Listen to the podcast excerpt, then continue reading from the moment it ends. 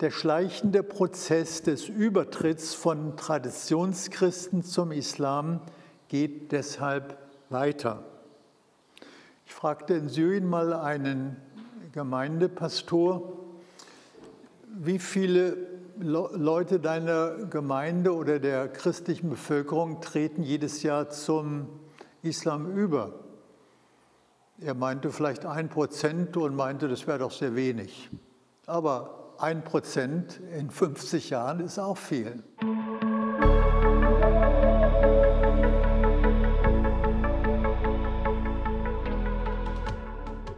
Herzlich willkommen zu Glauben, Denken. Mein Thema heißt Mutige Christen mitten in den Turbulenzen des Nahen Ostens.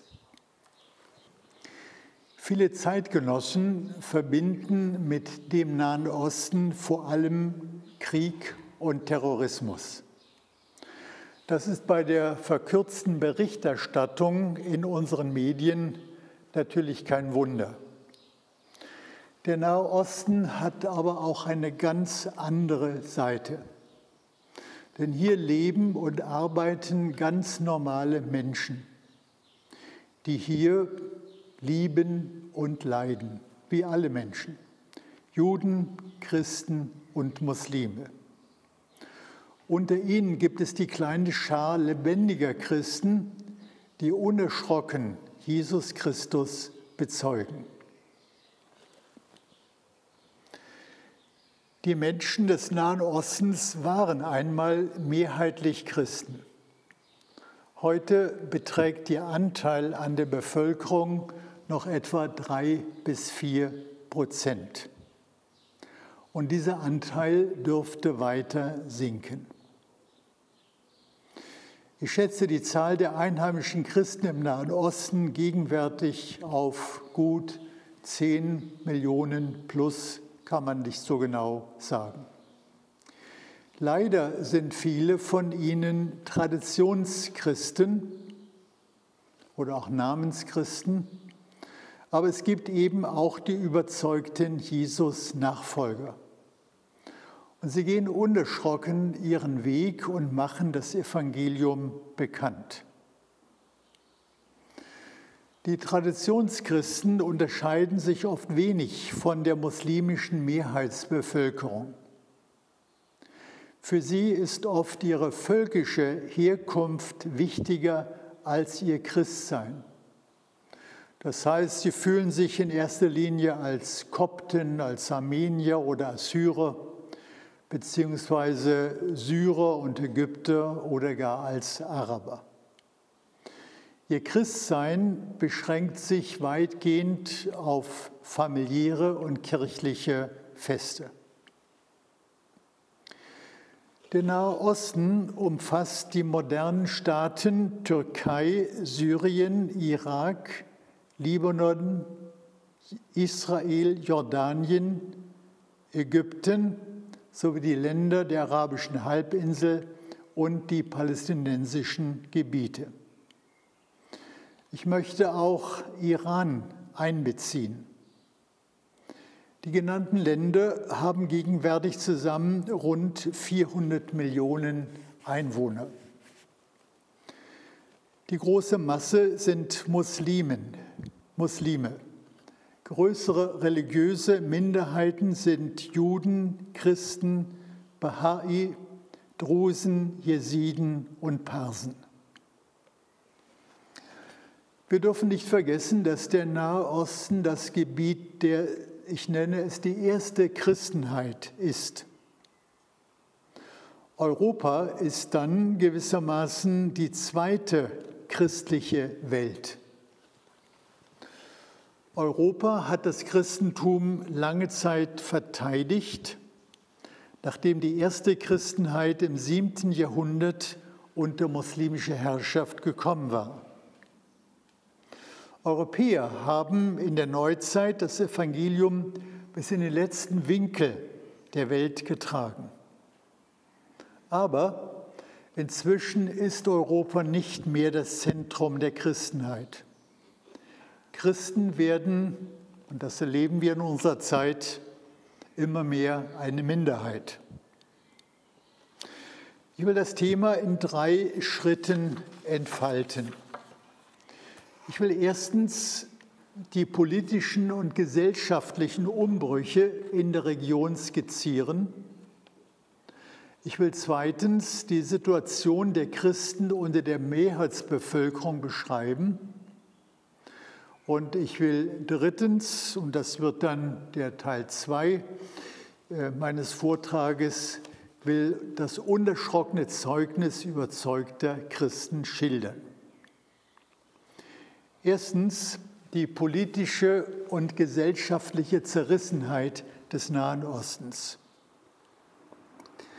Die heutige politische Landkarte des Nahen Ostens ist weitgehend das Ergebnis europäischer Großmachtpolitik im 19. und 20. Jahrhundert. Dagegen liegt die Großmachtpolitik eines orientalischen Volkes schon fast 500 Jahre zurück. Es waren die muslimisch gewordenen Türken, die zu Beginn des 16. Jahrhunderts den Nahen Osten unterwarfen und für 400 Jahre beherrschten. Auf dem Boden des untergegangenen Osmanischen Reiches entstanden nach dem Ersten und Zweiten Weltkrieg moderne Nationalstaaten. Es ist ein Merkmal dieser Staaten und ihrer Führer, dass sie einerseits hartnäckig die Grenzen ihrer Länder, die von Kolonialmächten teilweise gezogen worden sind, verteidigen und andererseits im Inneren jede Opposition unterdrücken. Nach außen konnten sie bis jetzt keine großen politischen und militärischen Erfolge erzielen. Aber im Inneren waren zahlreiche Revolutionen erfolgreich. In Ägypten 1952 und 2011, im Irak 1958, im Jemen 1962, in Syrien 1963 und dann vor allem die wichtige islamische Revolution im Iran 1979. Der Nahe Osten ist bis heute politisch, ideologisch und religiös zerrissen wie kaum eine andere Weltregion. Gegenwärtig sind es örtlich begrenzte Kriege, Bürgerkriege und Terrorakte, die viele Menschenleben kosten, Verwundete und Verstümmelte hinterlassen und seelische Wunden schlagen. Es kann aber zu jeder Zeit einen größeren Flächenbrand mit verheerenden Folgen geben, weil alle Länder der Region militärisch hochgerüstet sind. Über diese hochexplosiven Gesamtsituation wird Folgendes vergessen. Der Nahe Osten hat im 20. Jahrhundert eine Bevölkerungsexplosion und eine Wissens- oder Bildungsexplosion erlebt. Betrug die Bevölkerung um 1900 vielleicht 45 Millionen Menschen, sind es heute circa 400 Millionen. Dementsprechend jung ist die Bevölkerung. Seit der Mitte des 20. Jahrhunderts haben alle jungen Menschen Zugang zu schulischer Bildung. Aber diese Bildung ist mangelhaft und besteht weitgehend aus unverarbeitetem Halbwissen. Es gibt in allen Ländern große Massen von halbgebildeten jungen Menschen. Und sie sind der beste Nährboden für radikale Ideologien. Die Bevölkerungs- und Wissensexplosion ist ein Grund für den Erfolg des Islamismus im Nahen Osten in den letzten 50 Jahren. Die Wissensexplosion ist aber auch gefährlich für das muslimische Establishment und die diktatorischen Regimes. Die Menschen haben heute durch Internet und Satellitenfernsehen Zugang zu allen Informationen und werden kritischer.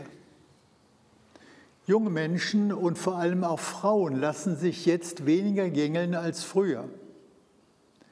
Die Demonstrationen im Iran nach der Präsidentenwahl 2009 und in Ägypten 2011 haben gezeigt, welche Macht die sogenannte Straße entfalten kann.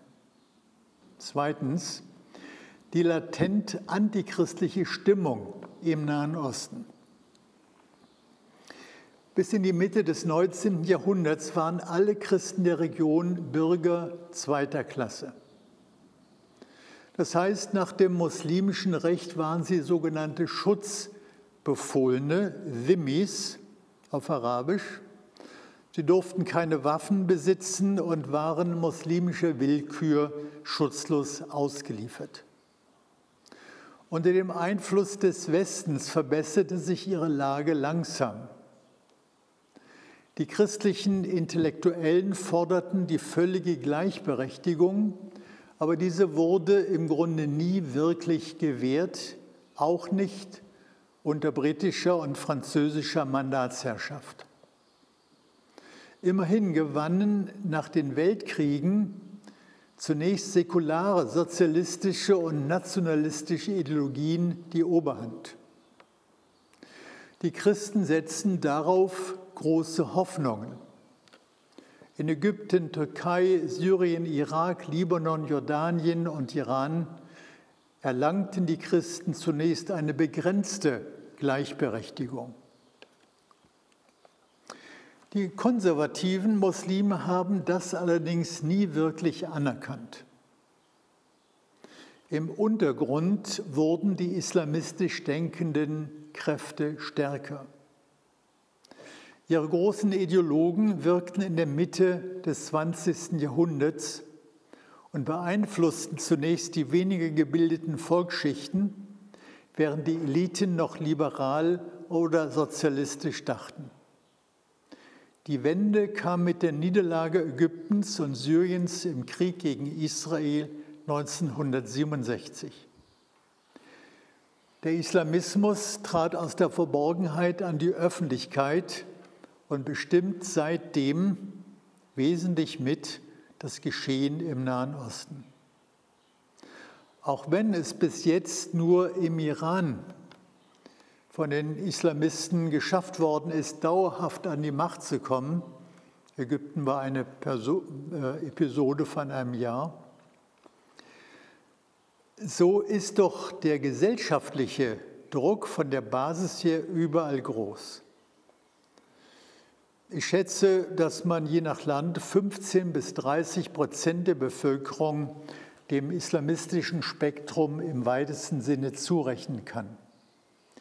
Die Regierungen müssen auf jeden Fall auf den islamistischen Bevölkerungsanteil Rücksicht nehmen, auch in ihrem Verhalten gegenüber Christen. Für islamistisch denkende Muslime ist das Christentum durch den Islam abgelöst worden und muss deshalb im Grunde verschwinden. Auf jeden Fall sind Christen durch Schikanen zu nötigen, zum Islam überzutreten. Diese alte Taktik islamischer Herrschaft wird heute wieder erfolgreich angewandt. Der schleichende Prozess des Übertritts von Traditionschristen zum Islam geht deshalb weiter. Ich fragte in Syrien mal einen Gemeindepastor, wie viele Leute deiner Gemeinde oder der christlichen Bevölkerung treten jedes Jahr zum Islam über? Er meinte vielleicht ein Prozent und meinte, das wäre doch sehr wenig. Aber ein Prozent in 50 Jahren ist auch viel. Die Gleichberechtigung der Christen ist heute praktisch überall wieder deutlich eingeschränkt worden. Und wer das nicht ertragen will, der tritt über. Für die Traditions- und Namenschristen ist das eine schwer zu verkraftende Entwicklung. Es ist kein Wunder, dass viele nur in der Auswanderung in den Westen eine Lösung sehen. Wer sich leisten kann, versucht zu gehen. Andere wehren sich vielleicht auch mal etwas gewaltsam gegen Benachteiligung. Und dabei kann es auch zu Handgreiflichkeiten zwischen Christen und Muslimen kommen, zum Beispiel in oberägyptischen Dörfern, wo Christen noch mancherorts noch einen erheblichen Anteil an der Bevölkerung ausmachen. Kleine Streitigkeiten unter Nachbarn können rasch in größere Tumulte ausarten, wo dann größere Zahlen von Muslimen sich zusammenrotten und es die Christen spüren lassen. Die seit Jahrhunderten tief in Muslimen verwurzelte Meinung, dass sich Christen gegen die muslimische Herrschaft nicht wehren dürfen, ist heute wieder lebendig. Wir würden solches Denken als Rassismus oder religiösen Rassismus bezeichnen. Es hat zur Folge, dass Muslime die Christen ihre Übermacht spüren lassen, sobald Christen es wagen, ihre Rechte einzufordern. Anlass können, jedenfalls in Ägypten, wo es noch etwa acht bis zehn Prozent der christlichen Bevölkerung gibt oder geben soll, möglicherweise Fehlverhalten von Namenschristen sein. Aber die Stimmung unter den Muslimen ist teilweise so aggressiv, dass unter der, den überzogenen Reaktionen viele unschuldige Christen leiden müssen. Insofern kann man hier durchaus von Christenverfolgung sprechen. In der Türkei hat die Boulevardpresse in den letzten äh, Jahren und Jahrzehnten auf übelste Weise gegen die kleine Handvoll von Christen im Land besonders aber gegen die Missionare gehetzt. Man warf ihnen die absurdesten Untaten vor. Verführung von jungen Muslimen durch Drogenhandel, Spionage für feindliche Mächte und dadurch Gefährdung der Sicherheit des Landes. Es ist kein Wunder, wenn dann nationalistische oder islamistische Kreise junge fanatische Muslime als Mörder von Christen dingen. In der Republik Irak haben wir eine besondere Situation. Der christlichen Volksgruppe ging es unter Saddam Hussein relativ gut, weil man sich mit dem Regime arrangiert hatte. Der Außenminister unter Saddam Hussein war lange Zeit ein äh, katholischer Christ. Die Christen gehörten zum mittleren bis oberen Bürgertum und waren relativ wohlhabend. Heute sind sie in einer prekären Lage. Als Volksgruppe von vielleicht noch drei Prozent der Gesamtbevölkerung sind sie schutz- und wehrlos allen möglichen Terroristen und Kriminellen ausgesetzt. Manche Muslime haben nicht vergessen, dass die Christen Sympathisanten des alten Regimes waren. Natürlich gibt es auch Kräfte, die am liebsten alle Christen aus dem Land vertreiben möchten. Und schließlich gibt es Kriminelle, denen es nur um das Geld der wehrlosen Christen geht. Ich komme zu Syrien, Libanon und Jordanien. Hier konnten die Christen bis etwa 20, 2010 relativ normal leben aber eine wirkliche Gleichberechtigung und Religionsfreiheit gab es auch in diesen Ländern nicht. Sobald Christen missionarisch wurden und Muslime Christen werden wollten, gab und gibt es Schwierigkeiten mit der Gesellschaft und mit den Behörden. In Syrien hat sich seit 2011 die Situation völlig verändert. Die Christen haben sehr unter der Verfolgung durch Rebellenkämpfer gelitten. Im Libanon hat sich die Situation durch den Einfluss der schiitischen Hasbollah dramatisch verschlechtert. Und ganz schwierig ist die Situation der Christen unter den Palästinensern geworden. Sie machen nur noch drei Prozent der Bevölkerung aus und haben kaum noch Luft zum Atmen. Viele wollen einfach nur noch auswandern. Eine missionarische Arbeit unter Muslimen ist äußerst schwierig und Konversion aus dem Islam erscheinen oder den Palästinensern fast unmöglich. Auf der arabischen Halbinsel sind Christen vor allem Ausländer, weit über eine Million Menschen. Es gibt im Untergrund in allen Ländern einzelne einheimische Gläubige, aber sie müssen jederzeit damit rechnen, entdeckt, verfolgt, inhaftiert oder auch umgebracht zu werden. Saudi-Arabien ist sicher ein Hauptverursacher der christenfeindlichen Stimmung im Nahen Osten. Das Land folgt einer puristisch strengen Auffassung des Islam. Der Staat und seine Organisation haben den Wahhabismus mit viel Geld überall im Nahen Osten verbreitet.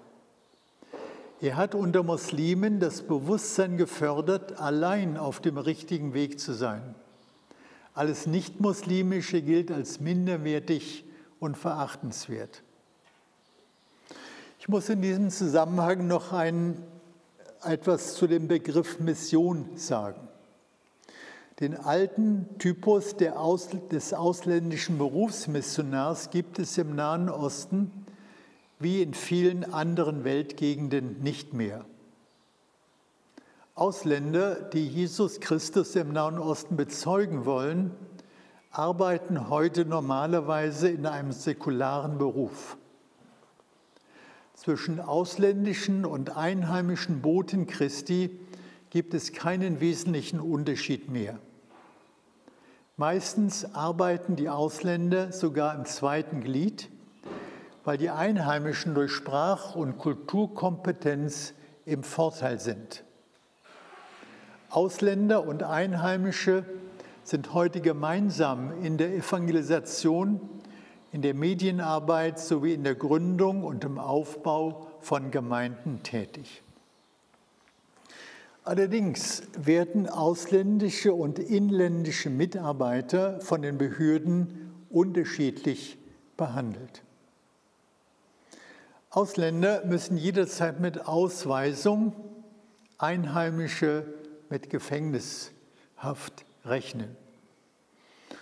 Aus der Türkei etwa sind in den letzten beiden Jahren zahlreiche christliche Missionare, die auch als Pastoren von Gemeinden gearbeitet haben, ausgewiesen worden als angebliches Sicherheitsrisiko für das Land.